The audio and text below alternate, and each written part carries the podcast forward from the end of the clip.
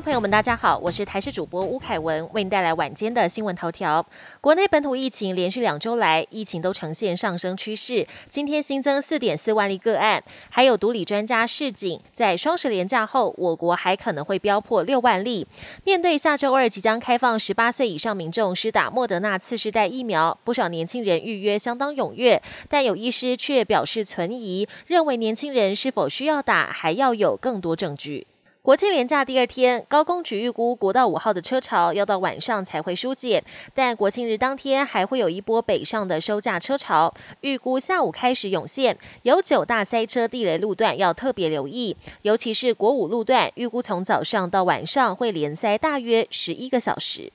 明天就是双十国庆，今年受邀来台演出的日本京都局高校吹奏乐部，今天下午在自由广场跟北一女中乐仪旗队，还有台中小民女中管乐团合体演出，也吸引了满满人潮，民众们也纷纷拿起手机记录留念，场面相当热闹。国际焦点：随着天气转凉，美国防疫大将佛气警告，入冬后可能出现一种更危险的新变异株，能够逃脱自然感染以及接种疫苗所获得的免疫反应。而美国防疫松绑后，流感疫情蠢蠢欲动。佛气强调，就目前的数字来看，美国还不算完全摆脱疫情，而现阶段民众能做的就是接种最新的次世代疫苗。他上脱口秀节目时也以身作则，在节目中公开接种。